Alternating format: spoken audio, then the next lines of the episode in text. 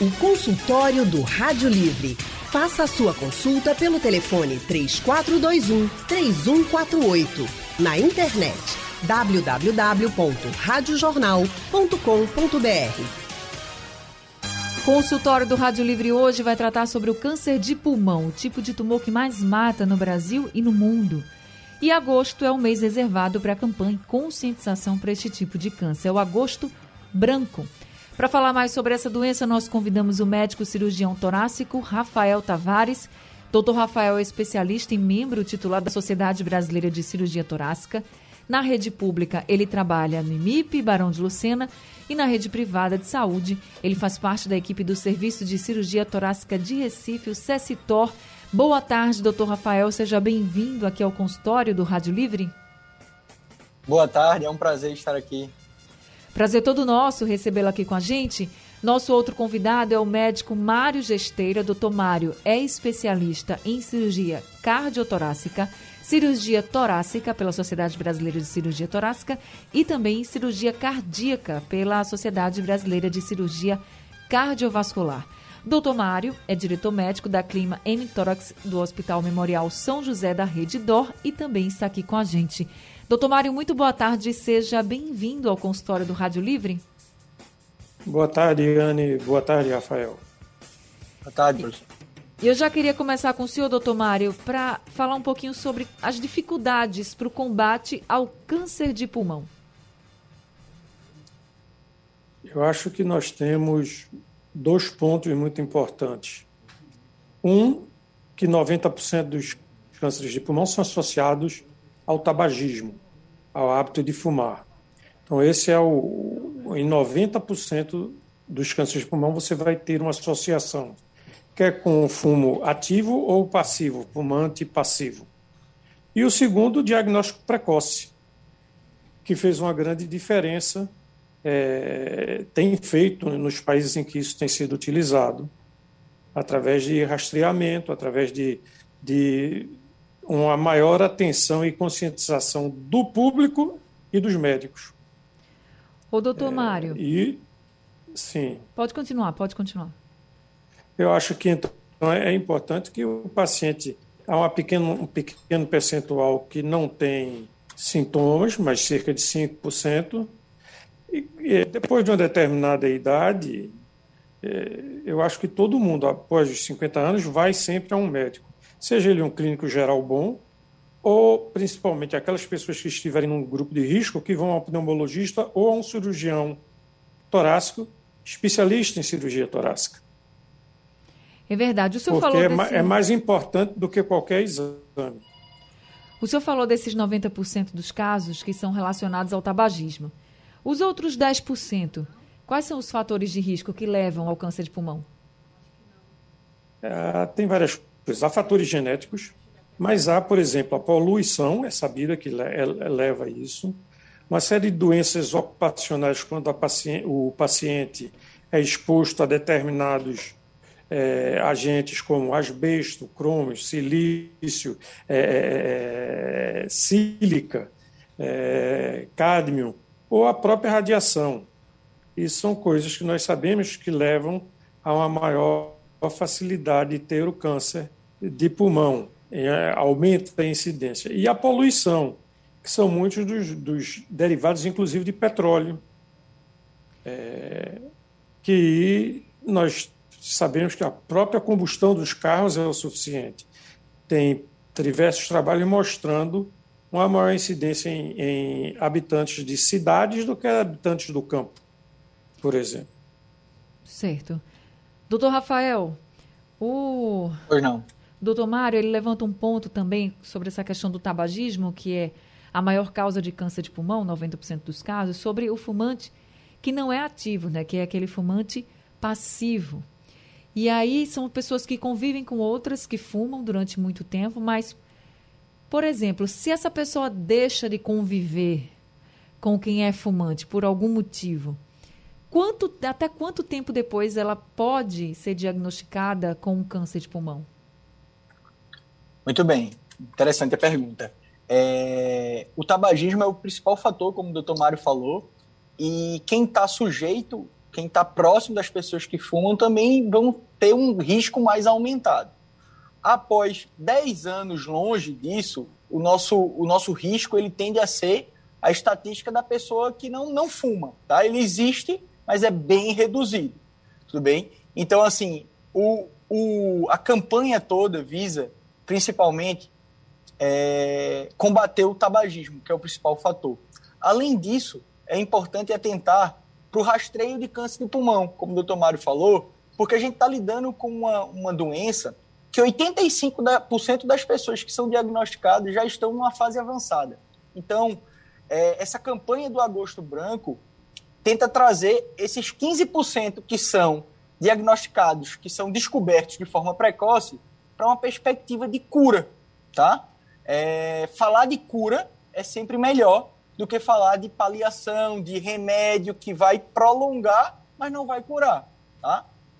O caso mais avançado do câncer de pulmão, para a gente ter uma ideia, é quando o pulmão está comprometido, é isso?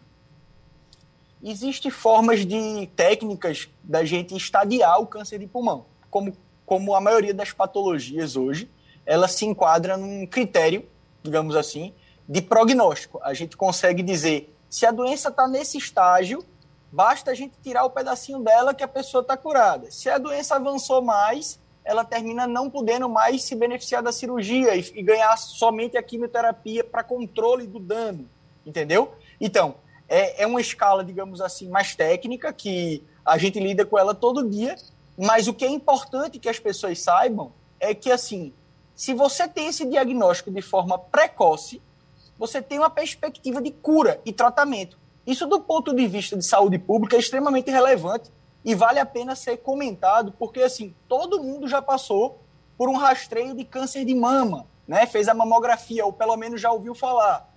É, rastreio para câncer de colo, colo de útero, né? Todo mundo já ouviu falar. Mas as pessoas não falam muito do rastreio de câncer de pulmão. E ele existe. E é muito eficaz, tá? E é possível você diagnosticar de forma precoce. Você que é tabagista ou que é exposto a, um, a uma carga tabágica elevada, se você convive diretamente com um tabagista, é importante você ter essa avaliação e passar por esse rastreio. Quais são os exames, doutor? É, o rastreio ele é feito com uma tomografia de tórax, com baixa dose de radiação, sem contraste e com baixa dose. Então a gente chama de uma tomo de baixa dose, tomografia de baixa dose, tá? que é para fazer o rastreio do câncer de pulmão. É óbvio que isso não é para todos, são a população de risco, em especial os tabagistas. Tá certo. Doutor Mário, esse, essa tomografia de tórax, a pessoa que está nesse grupo de risco, por exemplo, pessoa que fuma, ou então é uma, não fuma, mas convive com uma pessoa né, que fuma bastante e ali é um fumante passivo. Essa pessoa deve fazer esse rastreio de quanto em quanto tempo? Isso é um pouco controvertido. Como eu disse, a primeira coisa mais importante é a consulta, porque o médico vai decidir aqueles que devem ir para os exames mais importantes. No caso, como o Rafael disse, a tomografia é, para rastreamento, que é uma tomografia com baixa radiação.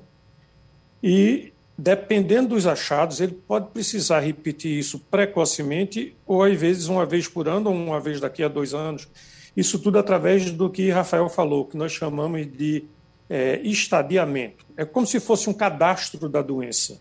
Aquilo mede o quanto a pessoa pode estar doente.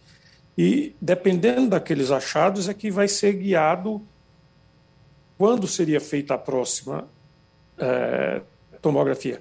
Pode ser uma tomografia totalmente normal e não precisar ser feita logo, se esperar bem mais tempo.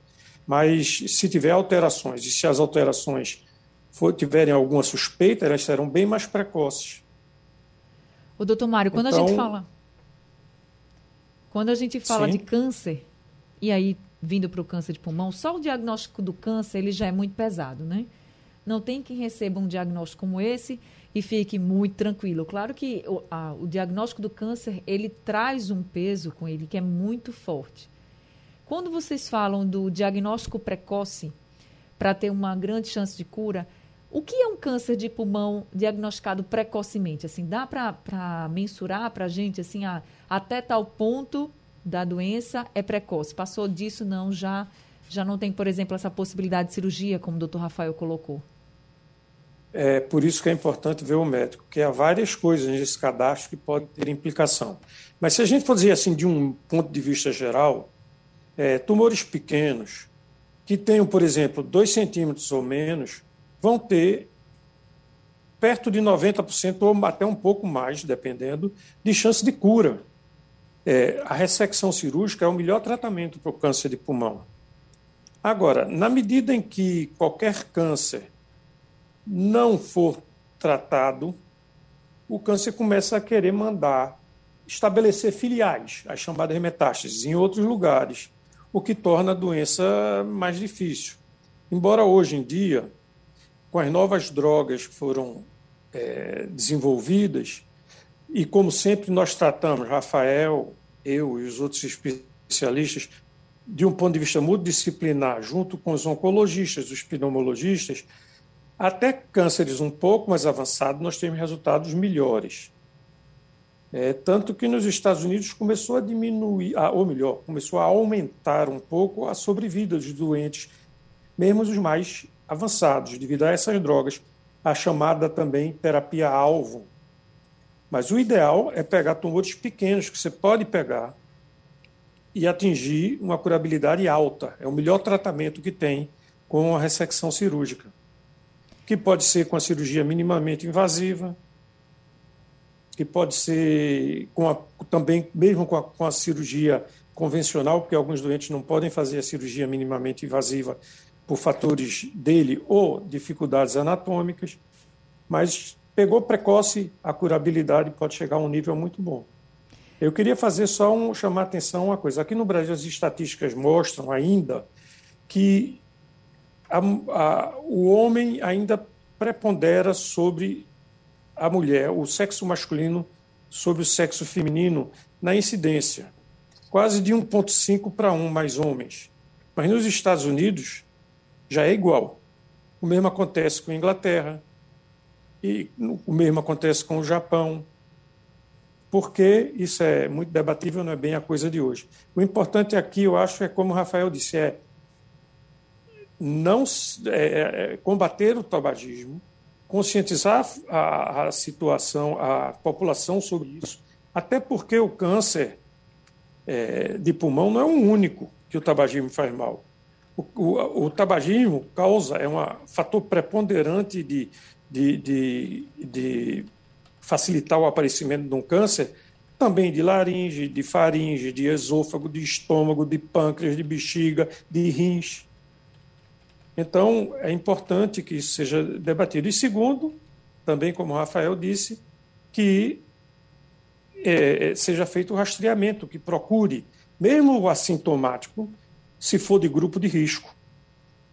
E o assintomático, se não for de grupo de risco, se numa radiografia tiver um mínimo de, de, de alteração, ele já deve ser mandado para um especialista. O mais, é, é muito melhor hoje em dia você rastrear com a tomografia do que uma radiografia.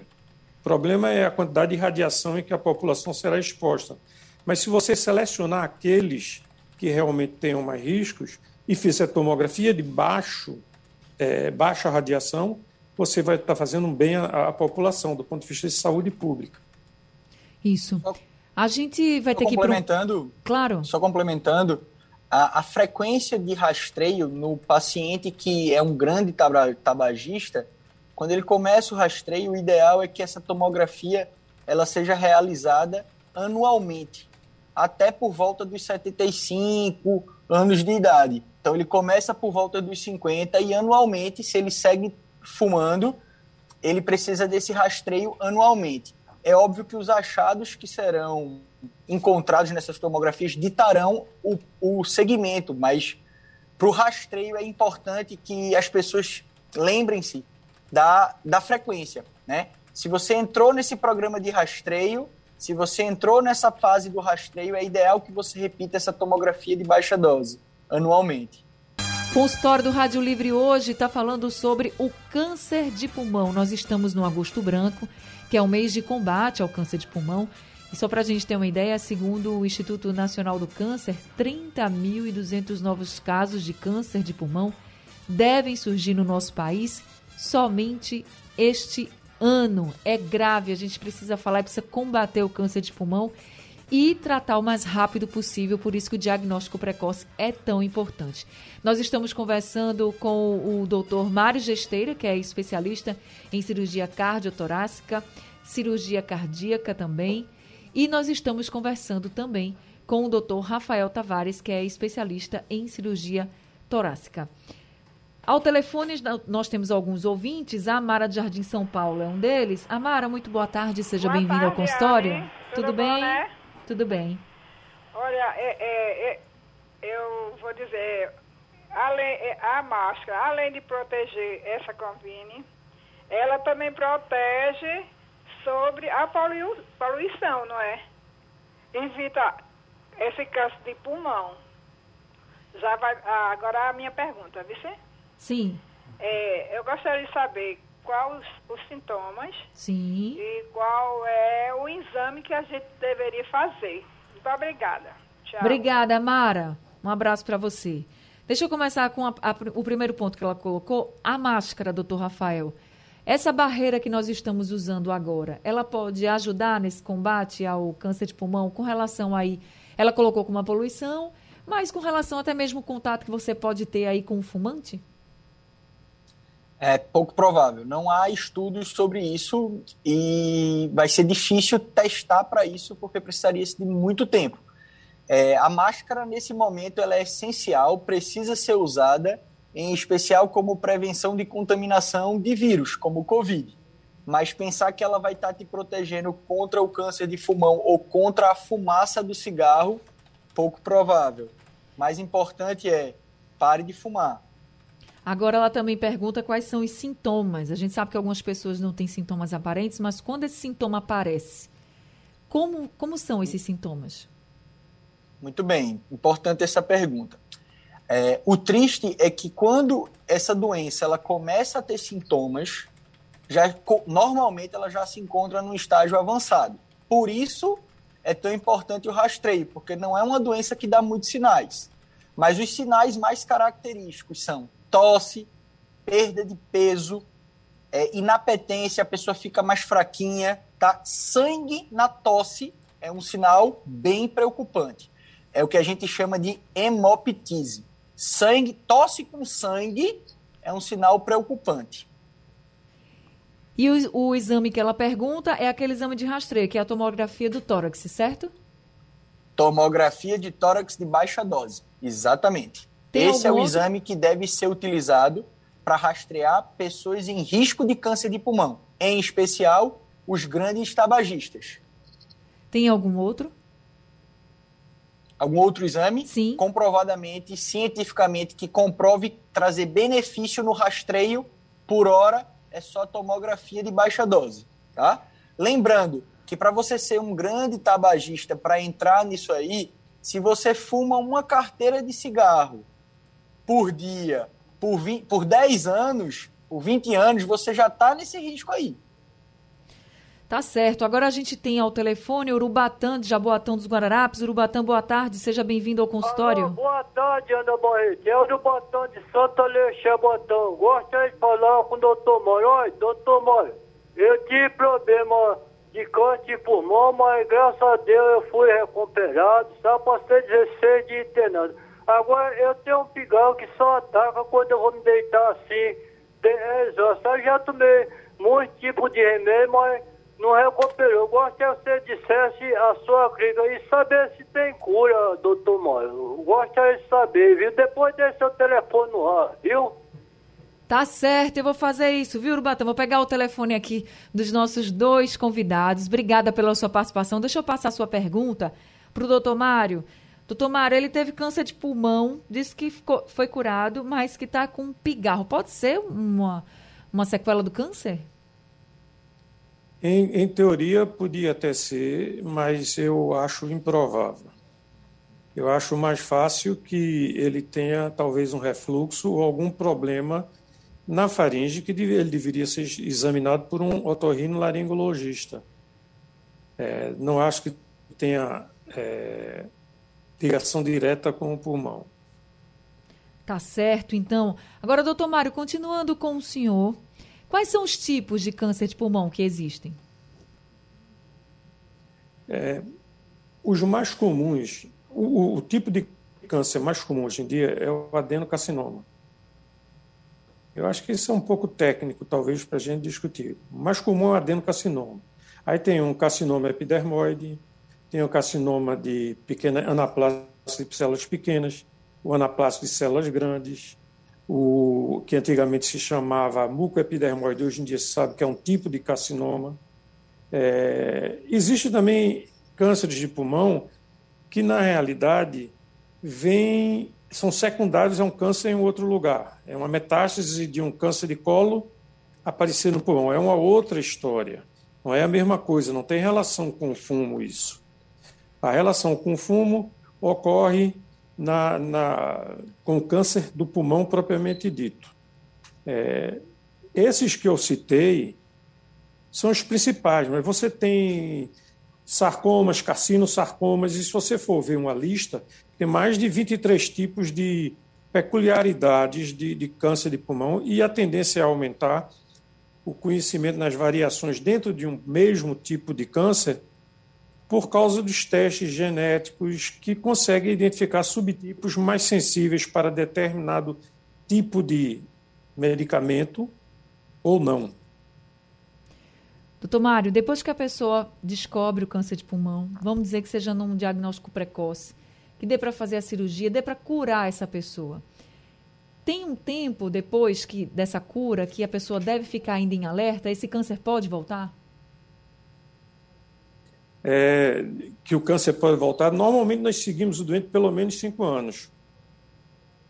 É, de início, é, semestralmente e depois anualmente, dependendo do paciente. É, se não voltar por cinco anos, a chance de cura ficou bem mais alta, mas ele continuará, continuará sendo seguido periodicamente. É, eu mesmo continuo vendo meus doentes o resto da vida. Tá certo. Lena Marques está aqui no nosso WhatsApp dizendo que o pai dela teve câncer de pulmão. Aí, como a gente sabe que tem a questão também da genética, da hereditariedade, nesse caso, quando é, pode ser passado assim, você pode ter realmente mais chance se alguém da sua família teve um câncer de pulmão? É para mim? Sim, doutor Mário. Sim. É, sim, tem mais chance, mas não é um, uma incidência muito alta. Mas o, a história de qualquer câncer na família já aumenta a chance de você ter outros tipos de câncer. É, não é uma coisa para ficar apavorado. Como eu disse, o que o bom senso é quem deve ter, e esse bom senso será o médico que o bom senso do médico que a pessoa vai procurar. Não é sair fazendo milhões de exames é, aleatoriamente é o seu check-up anual e o médico vai, se, vai julgar se precisa aprofundar mais, principalmente se tiver outros fatores de risco. Ah, uma pessoa que tivesse muita, muito, muita doença familiar, sim, vai fazer uma tomografia e dependendo dos achados, complementando e concordando com, com Rafael, muitos vão fazer anualmente. Mas vai haver aqueles em que a doença é precoce e que tem características tais que você tem que diferenciar se aquilo é benigno ou maligno, e às vezes é fazendo exames até mais precocemente. E se quando fizer mais precoce aquilo continuar do mesmo jeito, não cresceu, não desenvolveu partes sólidas, uma série de outros critérios que nós usamos, pode ser necessário só fazer o novo quando completar um ano, e se não mudar, talvez até esticar para dois anos. Isso varia muito, existem vários protocolos de rastreamento. O importante é o médico que usar for acostumado com, com aquilo que ele usa. Sendo um especialista, ele sabe como manejar e adequar o seu paciente. Tá certo. Doutor Rafael, o câncer de pulmão pode chegar a doer na pessoa em algum estágio? Pode. Pode causar dor. O pulmão em si, ele não tem inervação, ele não tem sensibilidade para dor, tá certo? Mas a, a camadinha que reveste ele, que é o que a gente chama de pleura, tá? Essa sim dói bastante. Então, quando a gente tem uma doença que compromete em especial a parede torácica, a pleura parietal, como a gente chama, a, que, essa, que essa membraninha que está junto das costelas, o paciente pode sentir dor, tá? Não é o sintoma mais típico, porque isso estaria relacionado muito específico com a posição, mas certamente a pessoa pode sentir dor. Em estágios mais avançados, isso pode acontecer também. E, doutor Rafael, o senhor falou da questão do fumante passivo, né, que tem um tempo aí de 10 anos, por exemplo, se não tiver mais contato com aquela pessoa que está fumando, que tá, seria um tempo de alerta para essa pessoa em relação ao câncer de pulmão. Se quem está nos ouvindo agora é fumante e resolver deixar de fumar, esse tempo também serve para ele, assim, num, num, período de alerta para essa doença? Se depois de 10 anos ele não desenvolver, nunca for diagnosticado com câncer de pulmão, é porque os riscos diminuíram bastante? É esse o tempo ou não, no caso de quem fuma, né? É, vai fazer um benefício tremendo para a vida dele, largar o cigarro. E depois de 10 anos ele entra para a estatística de quem não fumou. Obviamente que tem que levar em consideração quantos anos essa pessoa fumou antes, né? Ela não vai achar que fumou aí durante 60 anos e que ela não vai ter mais riscos nenhum. Lembrar que ela vai ter risco, mas ela começa depois de 10 anos, quando ela tiver com 70 anos, ela 10 anos sem fumar, o risco dela está bem menor do que estaria se ela continuasse fumando, tá? Então, assim, eu, eu quero reforçar porque tudo é uma desculpa para quem fuma, né? A pessoa acha que, ah, então depois eu paro 10 anos e zerei, mas não é bem assim, pessoal. O cigarro faz muito mal e é o principal fator de risco para vários tipos de câncer. Então, essa campanha ela tem esse cunho, né? Pare de fumar, porque tratar na, mais na frente não vai trazer cura, vai trazer controle na melhor das hipóteses, sem falar que do ponto de vista é, social, digamos assim, de medicina pública, é muito gasto. Você operar o, a pessoa, o paciente, numa fase inicial, você consegue fazer de forma minimamente invasiva, né? Você consegue fazer uma cirurgia por vídeo, uma cirurgia robótica, em, em, alguns centros ou mesmo na rede privada, e você, de forma muito pouco invasiva, você consegue tratar essa pessoa. Depois você vai ganhar cortes maiores, mais tempos de, de, de hospitalização, quimioterapia, radioterapia, isso tudo torna tudo mais caro para o sistema público de saúde. Tá certo, então tá dado o recado, alerta, parem de fumar. O câncer de pulmão é algo que a gente precisa combater e parando de fumar, as suas chances de ter o câncer de pulmão diminuem bastante. Doutor Rafael, muito obrigada, viu, por esse consultório de hoje. Foi um prazer. Prazer Obrigado. todo nosso.